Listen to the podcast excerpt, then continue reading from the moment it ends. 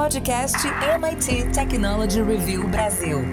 Apresentado por Tech Institute.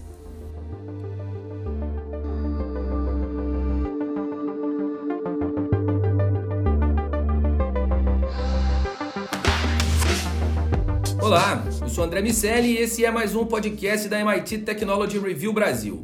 Hoje eu, Rafael Coimbra e Carlos Aros vamos falar sobre a privacidade. Gente vai saber se a estruturação de leis a respeito dos direitos coletivos sobre os dados podem impedir que as big techs acabem com a nossa privacidade. Vamos descobrir se isso é realmente importante e se é verdade que proteger os dados individuais não é suficiente quando os danos são coletivos. Antes da nossa conversa começar, claro, eu quero lembrar que o nosso podcast é um oferecimento do SAIS e da Salesforce. Também quero te convidar a entrar para a comunidade MIT Technology Review. Vai lá em www.mittechreview.com.br para saber mais. Rafa Coimbra, à medida que o governo Biden e o Congresso estão estudando mudar a legislação federal americana no, que diz respeito à, à, privacidade, as leis que protegem eh, os dados das pessoas, elas estão sendo revistas e elas não se limitam a proteger os indivíduos, elas também tratam eh, de olhar uh, os, os, nossos direitos como membros de grupos da sociedade como um, um todo. É, qual a visão do governo sobre a coletividade dos dados e por que isso é importante? André, eu acho que a gente está passando por um momento de transição. Se nós voltarmos cinco anos atrás, ali muito no escândalo da Cambridge Analytica, vazamentos de dados, dados sendo usados para gerar propaganda política, houve uma pressão muito grande por parte de autoridades, tanto da União Europeia quanto depois dos Estados Unidos, pressionando as grandes empresas de tecnologia, sobretudo as redes sociais, para proteger os nossos dados individuais. Vieram leis depois, a gente tem aqui no Brasil a nossa Lei Geral de Proteção de Dados, mas isso tudo se resume ao plano individual. As empresas também começaram a fazer ajustes. A Apple lançou o novo sistema operacional, atualizou esse sistema, ele já vem com um bloqueador de rastreamento. Google anunciou recentemente na conferência para desenvolvedores mecanismos também que aumentam a proteção, a privacidade de cada pessoa. Acontece que isso, ok, é ótimo para a gente, dá um poder maior de proteção, mas não resolve a privacidade coletiva. Por quê? Essas empresas estão se valendo agora de um discurso que, se elas agregarem e anonimizarem os dados, elas estão fazendo o dever de casa. Só que quando elas fazem isso, elas começam a, a nos categorizar em grupos. Existe um problema, que é, é, é uma espécie de um estereótipo, porque elas vão construir uma imagem do que, de quem você seria a partir de dados agregados. Ela pega, olha, esse grupo aqui se comporta dessa tal maneira, este outro grupo pensa de uma maneira diferente. E elas continuam entregando propaganda para gente, que é o, o modelo de negócio central de muitas dessas redes, de uma maneira que parece que elas estão nos protegendo, quando na verdade não estão. Não estão. Elas eh, seguem obtendo informações, geolocalização, é, transferências, se você está comprando se você está interessado num determinado produto, ela pode não usar o seu nome, ela pode não chegar num nível tão detalhado, mas sim elas continuam usando essas informações de uma maneira diferente. E essa proteção social é que está sendo colocada em questão nesse momento. Será que a gente não tem que avançar também para uma proteção num nível é, de sociedade local, é, nacional ou até mundial?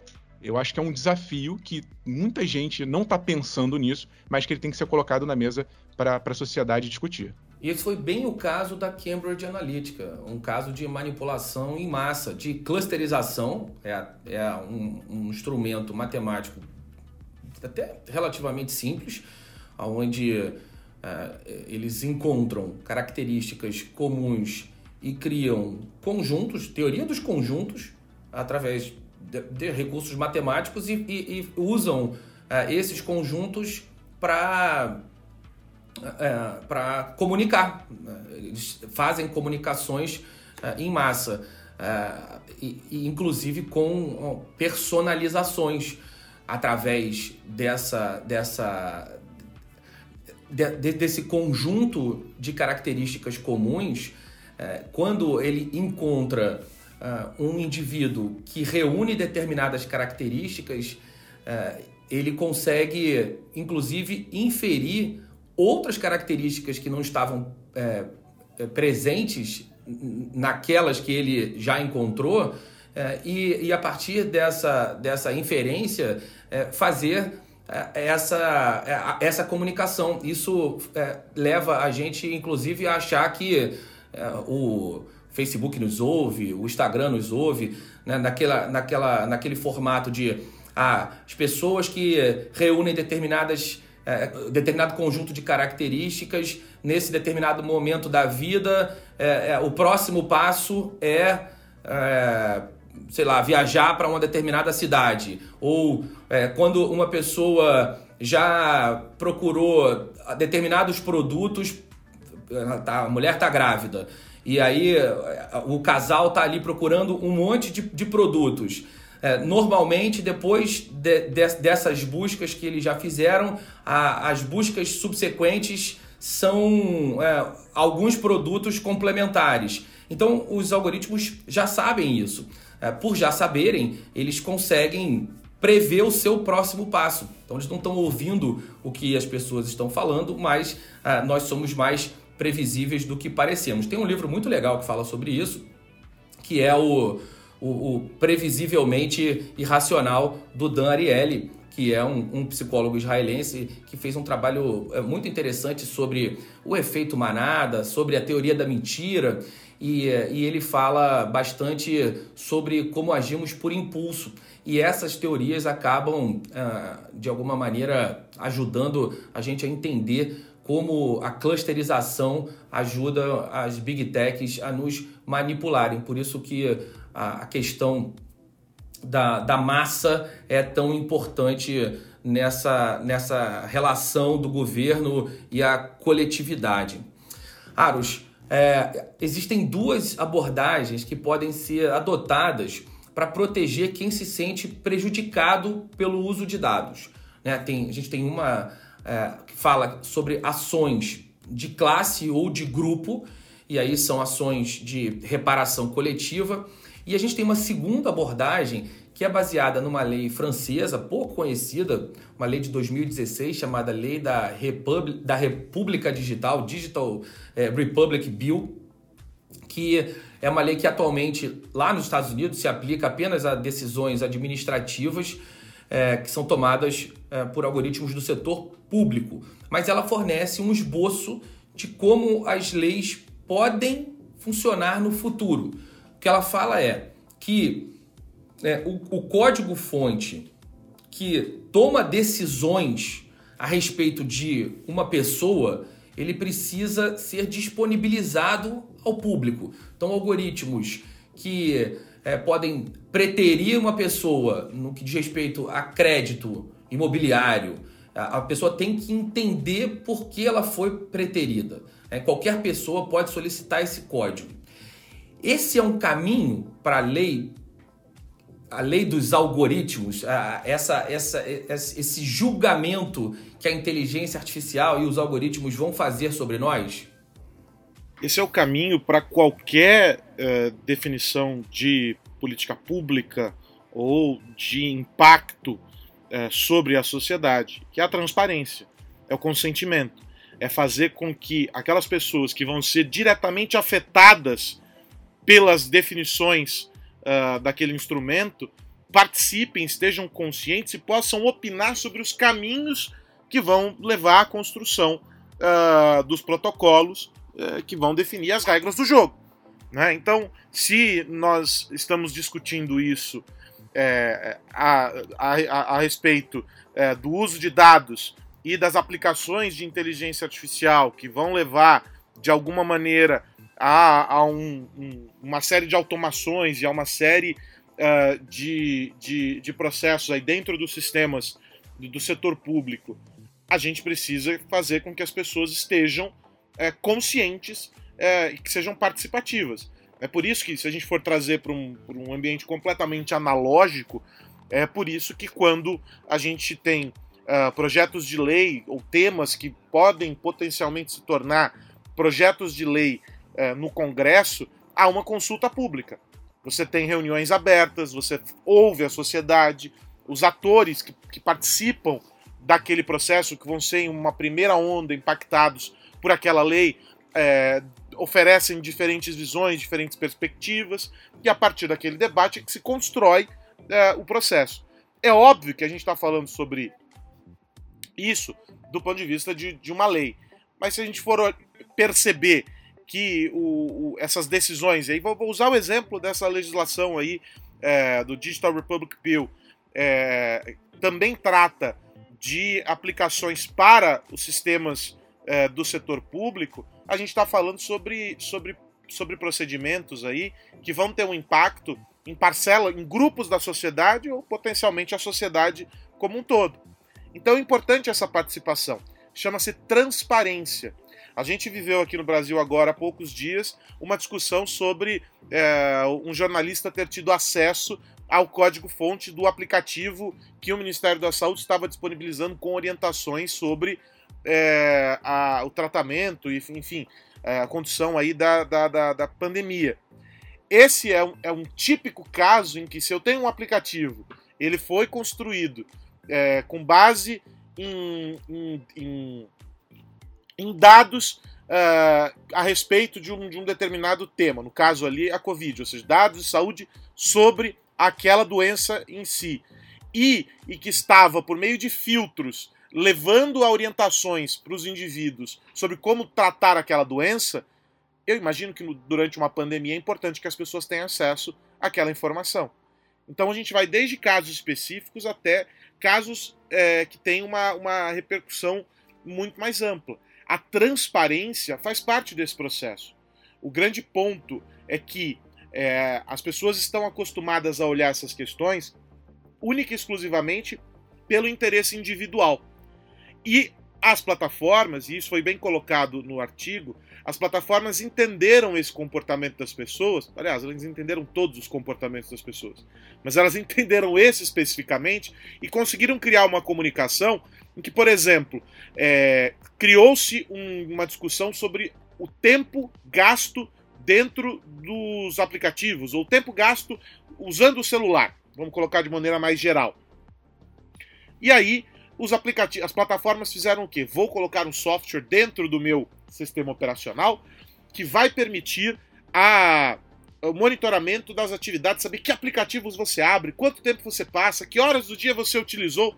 Ou seja, sob o pretexto de entregar uma informação que é relevante para a autoconsciência do indivíduo, se coletou mais dados sobre o comportamento dele, e aí você tem uma base gigantesca de usuários, e, portanto, se sabe muito a respeito daqueles, daquelas pessoas. Você vai cruzar isso com os dados dos próprios aplicativos sendo utilizados. Olha a quantidade de informações que a gente tem. Ou seja, o dado do indivíduo ele tem um valor pelo, pelo valor que ele tem única e exclusivamente aplicado ao indivíduo, mas como você também já explicou, ele tem um valor quando cruzado com outros muitos dados. E a gente gera esses dados o tempo todo.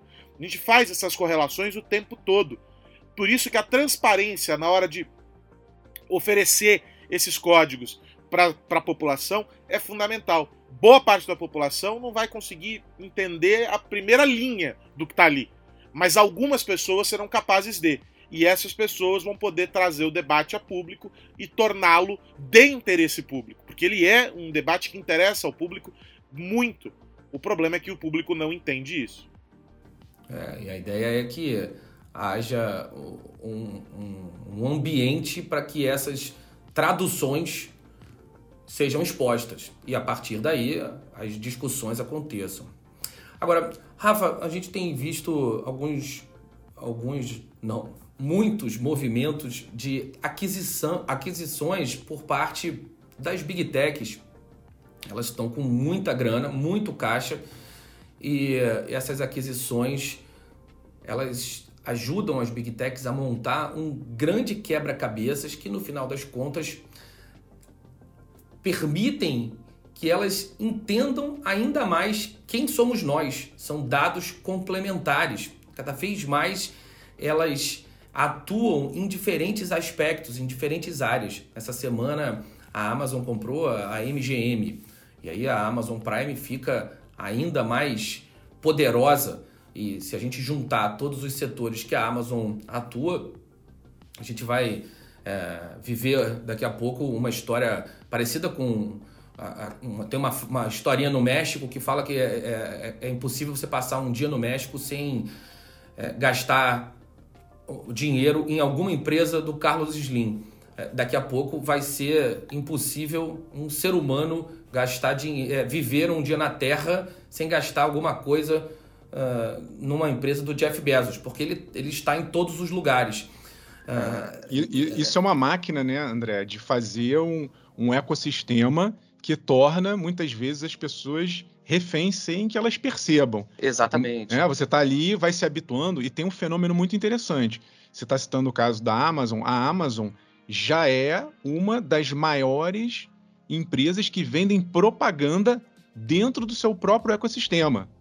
É, antes você para fazer propaganda, você usava ali um Facebook, você usava um Google. A Amazon tem tanta gente circulando ali, já habituada a comprar, que ela já está vendendo espaço publicitário dentro do, do mercado eletrônico dela. Aqui no Brasil, as grandes também, os grandes marketplaces, já estão com esse projeto. Você vai circulando ali por dentro de um, de um desses impérios, e esse império, obviamente, tem muita informação agregada que seja, ele tem personalizada, mas também tem agregada, para saber o que, que esse conjunto de consumidores nessa tal localização está querendo, onde, para onde eles estão olhando mais. Isso tudo é informação valiosíssima para essas empresas. E quanto mais tentáculos esses polvos tecnológicos tiverem, melhor, porque você está abrangendo diversos setores, diversos momentos da jornada do consumidor. Cada dia, cada hora ele está num local e em cada local desse, se você puder estar lá enquanto grande empresa de tecnologia,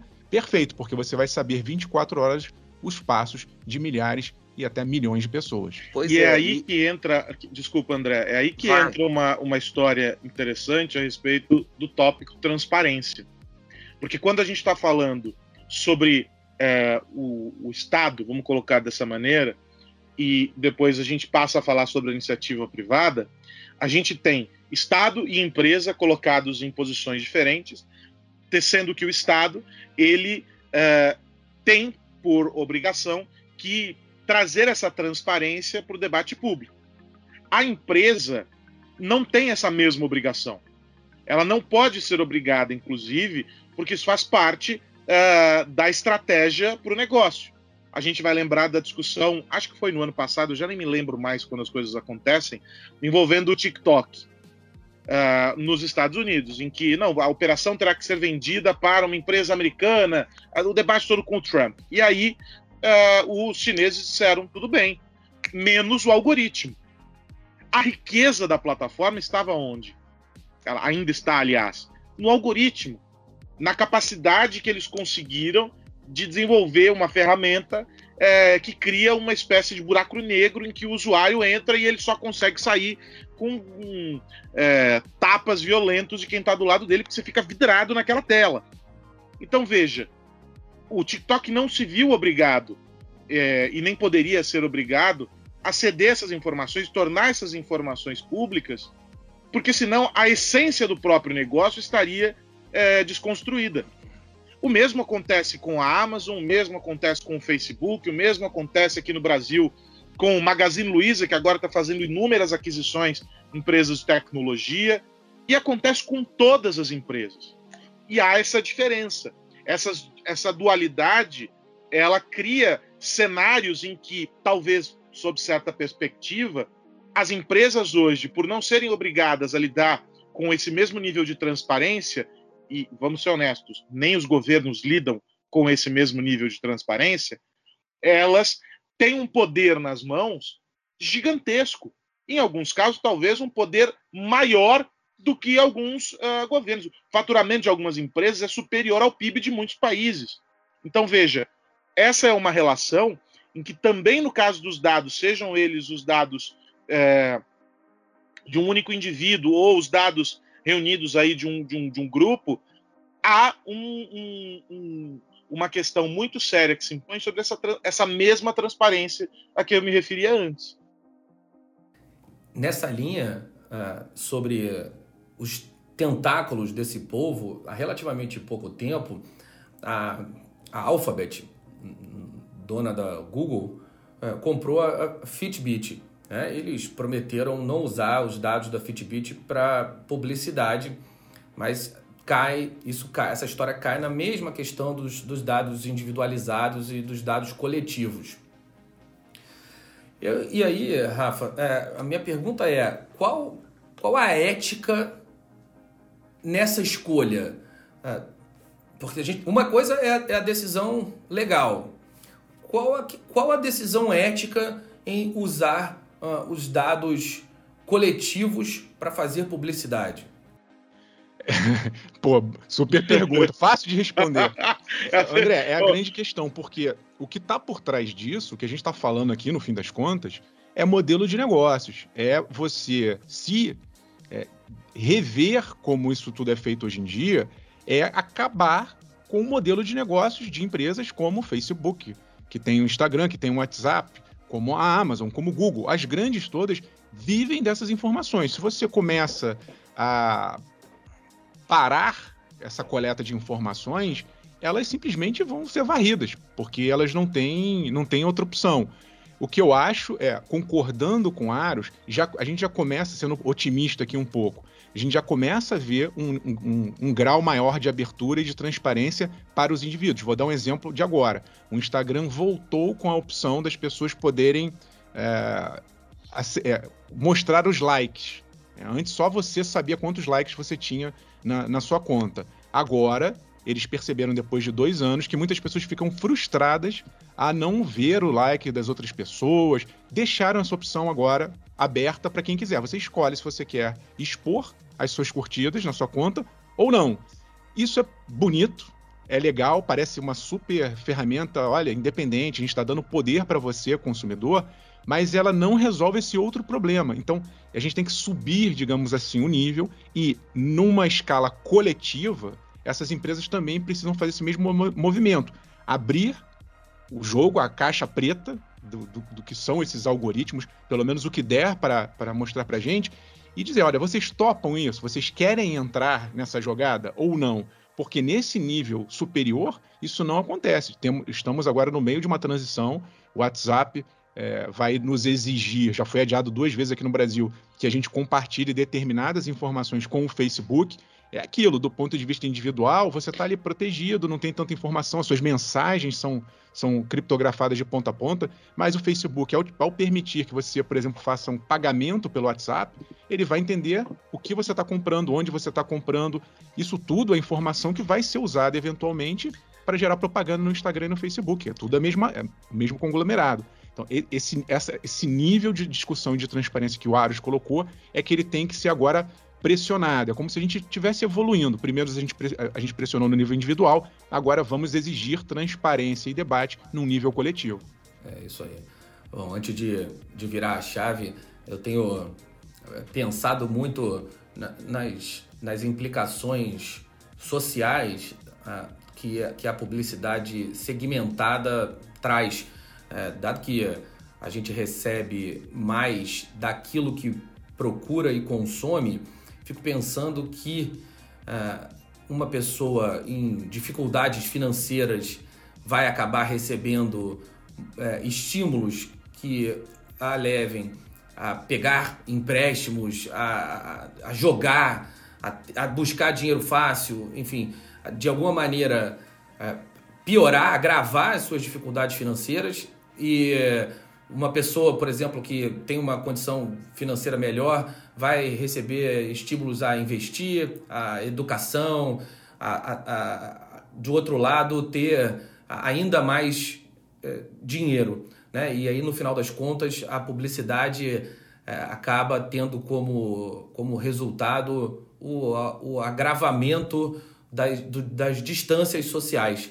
Né? Essa discussão ética, ela passa por, por muitas questões, inclusive a, a distribuição de renda. Tem muita história uh, para acontecer ainda, muita água para passar debaixo dessa ponte. Certamente vamos falar muito sobre isso por aqui ainda. O que mais você precisa saber? Nesse momento, a gente vira chave, meu amigo Rafa Coimbra, qual a dica da semana? Eu vou seguir um pouco nessa linha, André, porque vazou, teve uma pessoa que descobriu um novo aplicativo, um suposto aplicativo, ou talvez até uma função adicional do Twitter, que seria o Twitter Azul. É, uma pessoa encontrou listado em lojas de aplicativos, lá nos Estados Unidos e, e, e na Inglaterra, esse aplicativo que seria a versão paga do Twitter. Seria uma assinatura por 2 dólares e 99 mensais, em que você teria algumas vantagens extras, por exemplo, é, organizar subpastas no Twitter, usar outras cores, selecionar e guardar arquivos, entre outras coisas. Por que eu estou falando isso? Porque tem muita relação com o que conversávamos há pouco. A gente está falando de uma empresa que tem um modelo de negócios toda baseada em publicidade, a verba toda do faturamento todo do, do, do Twitter de 1 bi, que foi registrado uh, recentemente, nove, quase 900 milhões de dólares eram referentes a essa publicidade, e essa publicidade está sob ameaça. Né? Se a gente começar a não ter mais informações obtidas pelo Twitter nas plataformas da Apple, por exemplo, isso vai gerar uma perda de receita, porque ninguém vai querer anunciar se não tiver informação precisa daquelas pessoas para quem a gente está querendo direcionar a propaganda. Logo, é um movimento muito interessante, só tá, isso só para dar um exemplo do Twitter, que já está pensando numa nova forma de obter receita, mas nós vemos diversos movimentos nessa mesma direção, de pessoas migrando, ainda que parcialmente, o seu modelo de negócios de publicidade aberto, de graça, entre aspas, para um modelo fechado por assinatura em que vai, é, é, essas empresas vão tentar fidelizar os consumidores. Resta saber se, no fim das contas, nós teremos grana para assinar tantos serviços, porque a oferta não para de crescer. É verdade. Carlos Aros, aquela dica para o ouvinte antenado. É, temos que ficar de olho nos streamings, não é mesmo? A gente comentou agora há pouco sobre a movimentação uh, da Amazon, essa compra bilionária, aí, 8 bilhões e meio quase, uh, dos estúdios MGM, mas tem outras movimentações acontecendo. O Warner em fusão com a Discovery para criar uh, uma plataforma de streaming, aí o anúncio do HBO Max tem o próprio, o próprio, a própria Disney aí criando uma série de, de conteúdos, lançamentos, usando a marca uh, Disney e lançando primeiro lá, num formato muito parecido com o do cinema, né? muito parecido sem o cinema, no caso, ou seja, lança primeiro, paga, pra, paga o ingresso para assistir e só tempos depois isso vai ficar disponível para o consumidor uh, poder acessar mas a preocupação com os números da Netflix, que pode sugerir de alguma maneira, se algum, segundo é, alguns analistas, é, uma mudança no modelo de negócio que foi estabelecido pela própria empresa.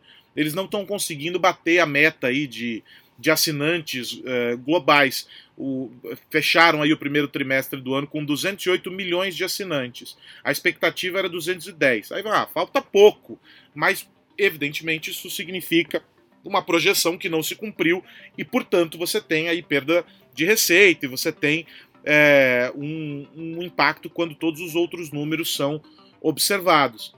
A, a Netflix já disse para os acionistas o seguinte: olha, o meu crescimento ainda vai demorar para se recuperar. Eu estou aí é, caminhando em passos um pouco mais lentos do que aqueles que eram observados. E esse é um efeito, evidentemente, da concorrência.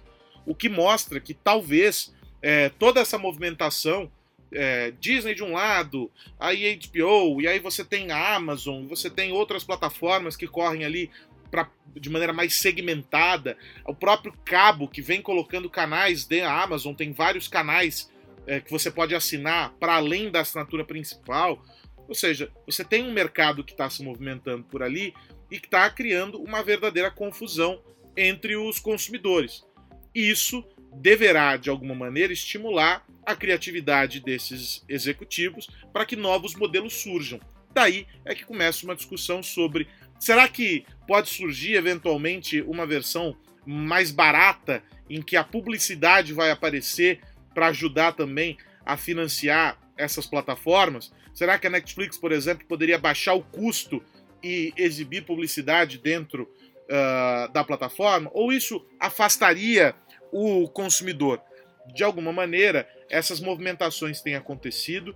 Uma discussão importante sobre como aproximar e criar modelos de assinatura em que essas plataformas permitam o custo é, manter a operação, ou seja, crescendo, mas que não seja um valor inviável, porque são vários os, os produtos no mercado.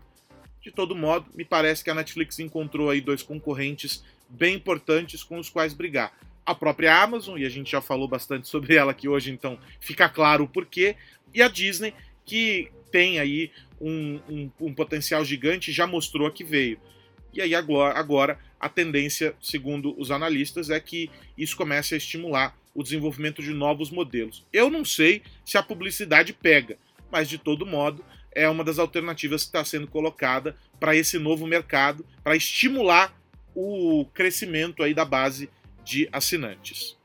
Normalmente, quem ganha com competição acirrada é o cliente e eu espero que isso aconteça mais uma vez. Bom, você que nos ouve, vai lá assinar a MIT Technology Review em www.mittechreview.com.br barra assine.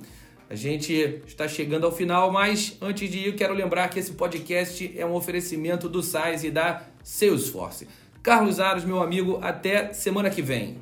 Até a semana que vem, André Miceli, um abraço para você, para o Rafa e para quem nos acompanha. A minha sugestão é ficar ligado nas nossas redes sociais e também no nosso site. Tem muito conteúdo bacana, até que você possa nos ouvir na próxima semana.